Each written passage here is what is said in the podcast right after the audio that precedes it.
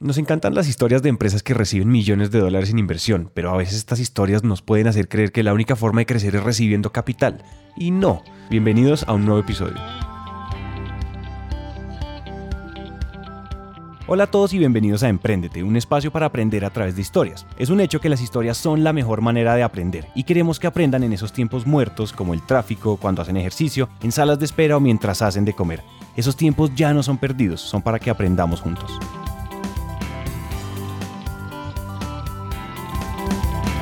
Hola a todos, yo soy Santiago y en el episodio de hoy vamos a hablar de plata. En los episodios que ya hicimos sobre inversión veíamos que hay cuatro formas claras de recibir el dinero que una empresa necesita para mantenerse y crecer, vendiendo mucho, ganándose premios, recibiendo inversión y accediendo a deuda, es decir, pidiendo prestado. Y hemos hablado de casi todos, pero no hemos tenido el chance de hablar de la última, una de las formas menos taquilleras, pero también, ya veremos por qué, una de las más comunes y posiblemente de las más sensatas, pidiendo prestado. Y para eso queremos presentarles a Pablo Noreña. Primero pues un, agradecimiento pues por, por estar acá, pues muy complacido pues de, estar contándoles una experiencia que hemos tenido como Pablo pues y donde, desde donde estoy trabajando que ahorita les cuento un poquito más realmente muy agradecido pues de estar acá. Pablo es simplemente un, un soñador que, que, quiere muchas cosas eh, empleado bancario en este momento estamos desarrollando o liderando un tema eh, de cómo podemos acercar a emprendedores al banco a, la banca pues como tal eh, quitando un poquito como el miedo a que se acerquen al banco porque pues, muchos lo llaman como un mal necesario, nosotros queremos venderlo como un muy buen necesario, un bien necesario, un bien necesario perdón, como para, para que realmente vean y, catapulten sus modelos de negocio por medio de muchos servicios que puede llegar a tener una entidad de estas, nosotros o cualquiera. Eh, entonces estamos bajando es, o teniendo eh, procesos o servicios que realmente le hagan sentido a ellos para su crecimiento. Él es un poco modesto y no quiere publicidad, y por eso no mencionó dónde trabaja, pero Pablo lidera el equipo de emprendimiento de alto impacto de Bancolombia, que es uno de los bancos más grandes de Colombia. En su primera mirada, en una primera mirada, pensar que un banco puede otorgar préstamos a emprendedores es una locura, y no precisamente porque los bancos sean el diablo y los emprendedores ángeles y querubines, simplemente porque el riesgo de darle un préstamo tradicional a un emprendedor es altísimo. El reto justamente que se puso Pablo hace dos años fue ese, cómo acercar a un banco tradicional al ecosistema de emprendimiento. Y todo parece indicar, señores, que encontró una manera. Los emprendedores son supremamente agradecidos cuando les abrimos las puertas de una entidad de estas. Eh, son recursos que llegan a necesitar y que no ven ante una inversión que se, se, les merma la participación, sino que empiezan a trabajar es por responderle a una entidad que creyó en ellos. Entonces, eso ha sido una muy buena experiencia con ellos. Y contrario de lo que, de lo que piensan, para nosotros siempre decimos emprendimiento es igual a riesgo, pero no es igual a pérdida, ¿cierto? O sea, siempre decimos lo mismo y es, lo estamos arriesgando, pero no queremos perder plata, eso es lógico. Al final tenemos que ver eh, que esto es un negocio como cualquier otro, no estamos regalando ni somos una entidad benéfica, pero sí eh, queremos es que les hagas, o sea, queremos tener un término como muy muy acuñado por muchos, pero es un capital inteligente, ¿cierto? Es como como una deuda que realmente le haga sentido, una deuda que no lo encarte. Eso es siempre lo que decimos. Recibir millones de dólares en inversión suena fascinante, pero como nada es blanco ni negro, hay casos específicos en los cuales una empresa necesita inversión y otras pues donde no. Y uno de esos es cuando el monto que voy a recibir no justifica que yo tenga que regalar una participación de mi empresa. Para esos casos pedir prestado pues es mucho más sensato. Y hay formas en las cuales compañías tan tradicionales como lo es un banco pueden reducir ese riesgo y dar oportunidades a emprendedores. Así es como Pablo y su equipo estuvieron meses enteros buscando herramientas y llenándose de argumentos para convencer a Bancolombia que una línea de crédito para emprendedores era viable. Y entonces crearon el área de emprendimiento de alto impacto. ¿Qué hemos definido nosotros como emprendimiento de alto impacto? Porque lamentablemente es un término que uno encuentra tantas definiciones como instituciones que lo tienen, ¿cierto? Entonces, eh, nosotros emprendimiento de alto impacto lo definimos como empresas con una propuesta de valor clara, o sea, que la tengan clara, que ya lleven un tiempo determinado en ventas. Ese tiempo determinado hemos evaluado empresas desde seis meses en ventas hasta ya pues eh, cinco años, cuatro años, que es lo que consideramos que es como el tiempo para que se, para que se considere emprendimiento. No nos interesa el número como tal, ¿cierto? Que es algo ahí donde empieza uno a ver que sí cambia filosofía de banco, porque el banco mucha gente dice, hay un término muy conocido que el banco le presta plata que no necesita porque le dice que le muestre estados financieros tan buenos que, pues que casi que esa plata no le hace sentido un crédito porque ya la tiene, ¿cierto? Entonces le, eh, le, presta plata que no necesita, pero nosotros más que, eh, más que ver el número vemos es sus proyecciones eh, que tenga la empresa desde lo cualitativo y desde lo cuantitativo, ¿cierto? Entonces lo que buscamos es que sea una empresa con una propuesta de valor muy clara, vuelvo y repito, que tenga un equipo de trabajo que sea full comprometido con el emprendimiento. Aquí sí funciona, nosotros decimos que es como un híbrido entre inversión y deuda porque utilizamos muchos, muchas variables que utiliza un fondo de inversión eh, para, para aprobar este tipo de crédito, ¿cierto? Y el equipo de trabajo para nosotros es fundamental. fundamental. Es decir, le vemos la experiencia, le vemos quiénes son, cuál es eh, su background, qué es lo que, qué es lo que realmente han hecho, si tienen, si tienen, vuelvo y repito, la experiencia en ese sector eh, o son ex corporativos de ese sector, pero que vieron una muy buena oportunidad. Mejor dicho, así son un poquito duro, personas que están improvisando las detectamos de una, ¿cierto? Porque porque esos son como un poquito, entre comillas, los más peligrosos. Escuchen muy bien esto. Pablo y su equipo entendieron que para poder prestarle a emprendedores era necesario cambiar el proceso porque, porque simplemente yo no puedo evaluar a un emprendedor de la misma forma que evalúo a alguien de manera tradicional o pues no voy a prestarle nunca. Como ustedes acaban de escuchar, Bancolombia evalúa a sus emprendedores de una forma demasiado similar a como lo hace una banca de inversión. Un equipo, una propuesta de valor clara y un plan de acción. Variables como tan potentes que nos digan a nosotros, vea, evalúele esto al emprendedor, que es lo que utiliza mucho un fondo de inversión. Evalúele esto al emprendedor, que realmente es lo que vemos que le puede dar luces, porque no hay nada de certeza acá, le puede dar luces de que puede llegar a ser una gran empresa, ¿cierto? Entonces, para responderte a la pregunta, si es como un híbrido ahí que hemos, que hemos eh, nosotros creado en el marco de un comité de crédito, o sea, que pero la palabra nos empeliculamos nosotros mucho con, con, el tema y creamos un comité de riesgo donde tomamos decisión entre todos y decimos vamos a apostarle a esta empresa, eh, es riesgosa sí, vemos que puede llegar a, a fracasar, pero queremos apoyarla porque vemos una muy buena propuesta de valor. Una de las variables que se tienen en cuenta para evaluar un emprendimiento también es el tema de la innovación. Y entonces acá hacemos una pausa para hacer doble clic a este tema tan subjetivo. Teníamos que preguntarle a Pablo para ellos qué es un proyecto innovador y qué no. También nos hemos encontrado empresas que, que nos dicen, es que yo tengo una solución muy innovadora y yo, perfecto. O sea, porque siempre les creemos en el primer momento, perfecto ¿ya vendiste? No. Y yo, uy, pero vení. Entonces, definime para vos qué es innovación, ¿cierto? Entonces, ahí también un poco las renuncias que nosotros hicimos y es, acuñamos ese término de innovación para el banco. Yo sé que puede tener muchos matices, pero nosotros tuvimos que hacer una renuncia. Acuñamos ese término de innovación para el banco como empresas que tenían un muy buen producto o servicio, ¿cierto? Que tenían un grado de novedad, que tenían un grado de tecnología, un grado de diferenciación, que le atiendan a resolver una necesidad muy puntual en una oportunidad que vieron en el mercado y además que lo estén comprando. Porque, o sea... Ese checklist es clave. sí, claro, porque, porque si nos dicen, tengo un muy buen producto, tan, pero apenas lo va a lanzar, listo, esperemos seis meses. Si vendes mucho, aquí te, tenemos las puertas abiertas. Y no vender mucho desde la cifra, sino que si, si tiene acogida en el mercado, ¿cierto? Dicho esto, nos quedan claros ya todos los criterios que tienen en cuenta ellos para seleccionar si prestan o no, que finalmente lo que hacen es pues asegurar que ese dinero realmente va a generarle valor al emprendedor. Les damos una capacitación muy fuerte para más que atenderlos, entender qué es lo que necesita el emprendedor.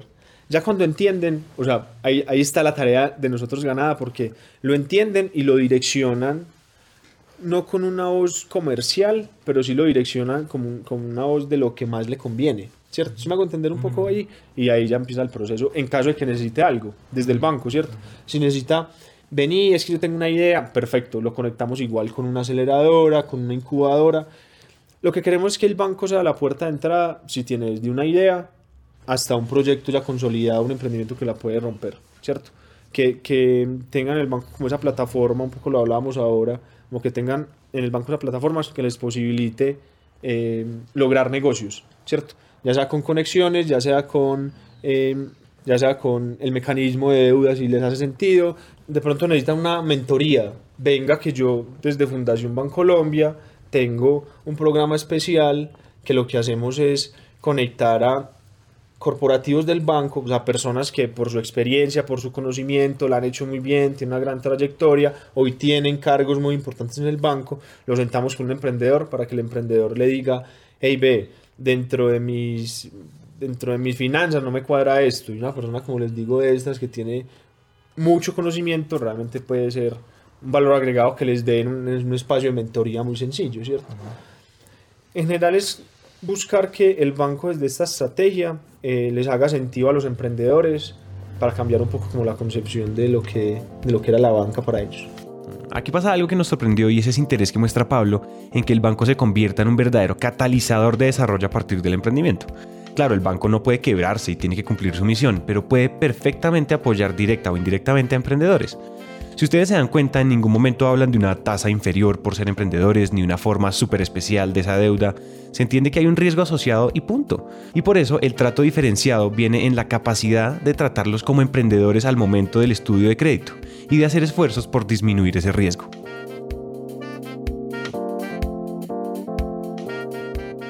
Per se, nosotros no hablamos de beneficios en tasas, de beneficios en plazos, porque de alguna manera no nos diferenciaríamos de lo que hoy, de lo que hay hoy, pues en, eh, nosotros le decimos como la guerra del centavo del crédito, pues porque, o sea, crédito nos ofrecen por todas partes, Claro. ¿cierto?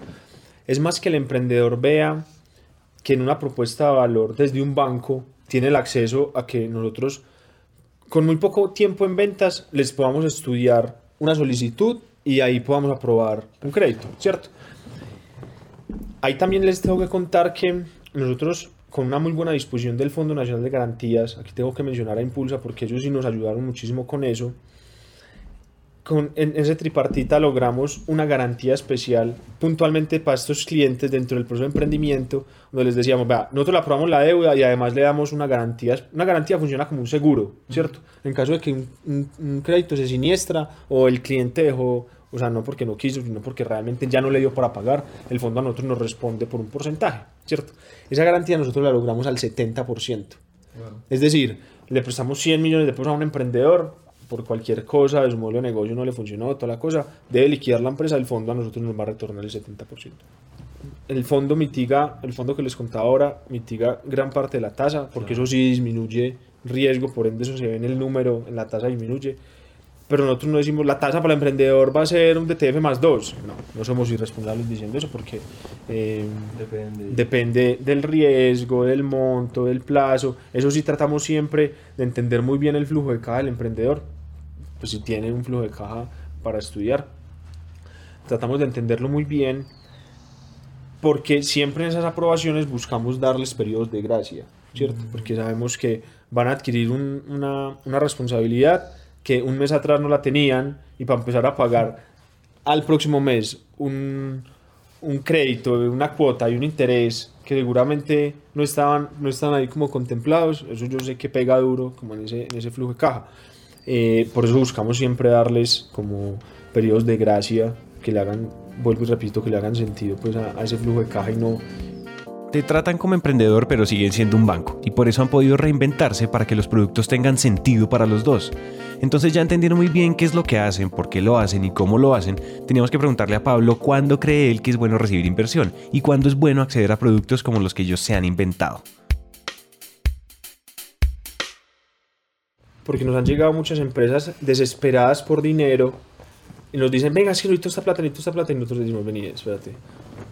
Vamos, vamos con calma para ver, porque nosotros también necesitamos entender para qué vos necesitas la plata, porque ya aprendimos de una empresa como tal, para qué vos necesitas la plata eh, y que esa plata te haga sentido y que vos seas capaz de gestionarla, ¿cierto? Porque hay muchos emprendedores que les dan plata y lamentablemente se enredan y no saben gestionarla y antes se encartan con eso, ¿cierto? Entonces nosotros tratamos de entender es muy bien la necesidad que tiene esa empresa de ese capital y que no vaya a necesitar una inversión, ¿cierto? Me hago entender un poco. Una inversión nosotros lo vemos es más como alguien en una etapa temprana, ¿cierto? Una persona que quiere, una pers- persona, fondo, incubador, en fin, que quiere meterle una plata a una empresa, pero que quiere llegar a acompañarlo, ¿cierto? Que quiere estar en su junta directiva, que quiere tomar decisiones, que quiere un equity de la compañía. Eso es para un equipo que de alguna manera necesita algún acompañamiento desde la estrategia, ¿cierto? La deuda es completamente diferente porque la deuda es Yo le entrego la plata, usted me dijo que usted tenía un equipo totalmente formado, que no necesitaba, que tenía muy clara la estrategia, yo le, yo le entrego la plata, pero para que usted la ejecute en su plan de expansión, en su plan de crecimiento, ¿cierto? No necesitando a alguien ahí en su junta directiva, porque ese no es el objeto del banco. O sea, nosotros no nos sentamos en las juntas directivas de, de las empresas. Es más como un capital que le apalanque el crecimiento de su modelo de negocio, ¿cierto? Pero váyase, yo le creí, vaya y, y ejecútelo ustedes, eh, nosotros no nos metemos per se en, las, en las decisiones que ustedes toman, ¿cierto? Cuando accedemos a deuda, es decir, cuando pedimos prestado, tenemos control total de la compañía y no compartimos nuestras ganancias con nadie. Simplemente tenemos que cumplir con los pagos que se pacten y pues asumir todo el riesgo nosotros mismos. En cambio, si nos invierten, el riesgo se comparte y la empresa también. Y entonces perdemos un poco de control, pero también tenemos el acompañamiento de alguien con experiencia y con contactos, etc. Simplemente cada opción tiene sus cosas buenas y sus cosas malas y no hay algo mejor que lo otro. Pensando un poco en la importancia de aportar experiencia, Pablo y su equipo se inventaron una forma en la que, aunque ellos prestan el dinero y ya, también pueden apoyar a los emprendedores y entonces aumentar la probabilidad de que todo salga bien.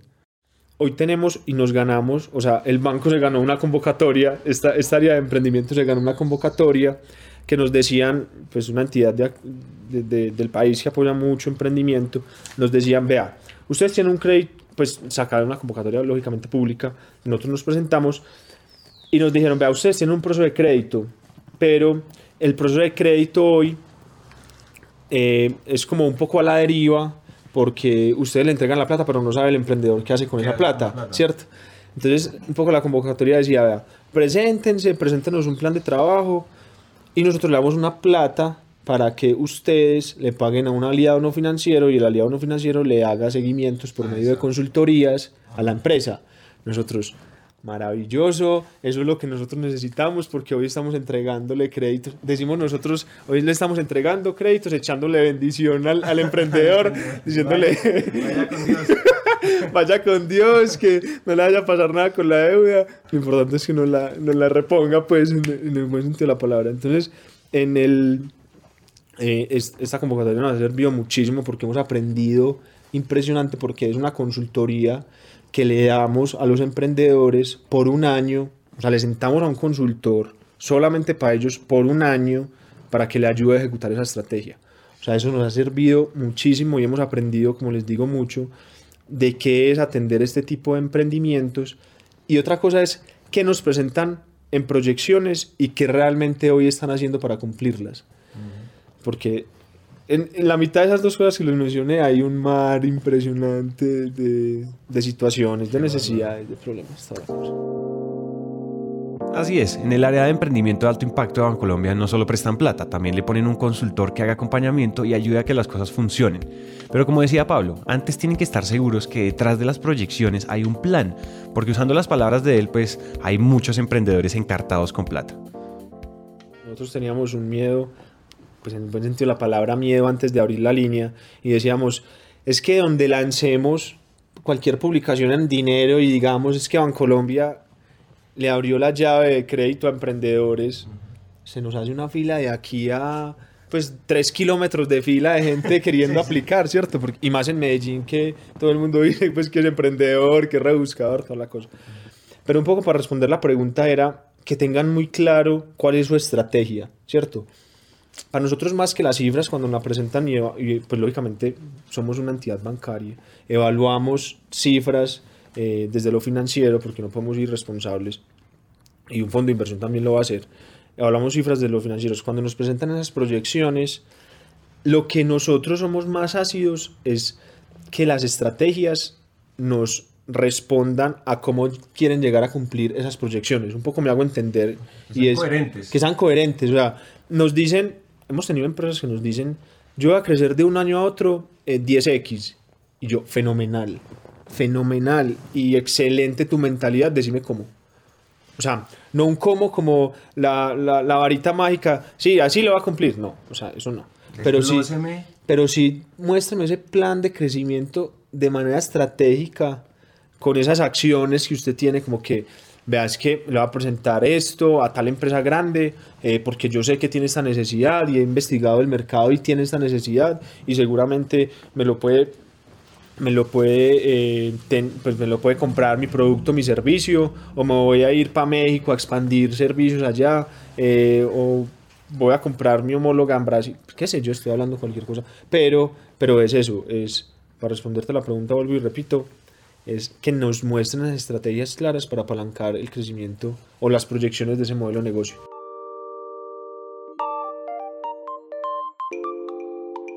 Lo que nos está haciendo Pablo acá es un llamado a la sensatez. No es que no arriesguen, esa es una cosa innata del emprendimiento. Pero sí les decimos que hay personas que arriesgan muy, muy responsablemente.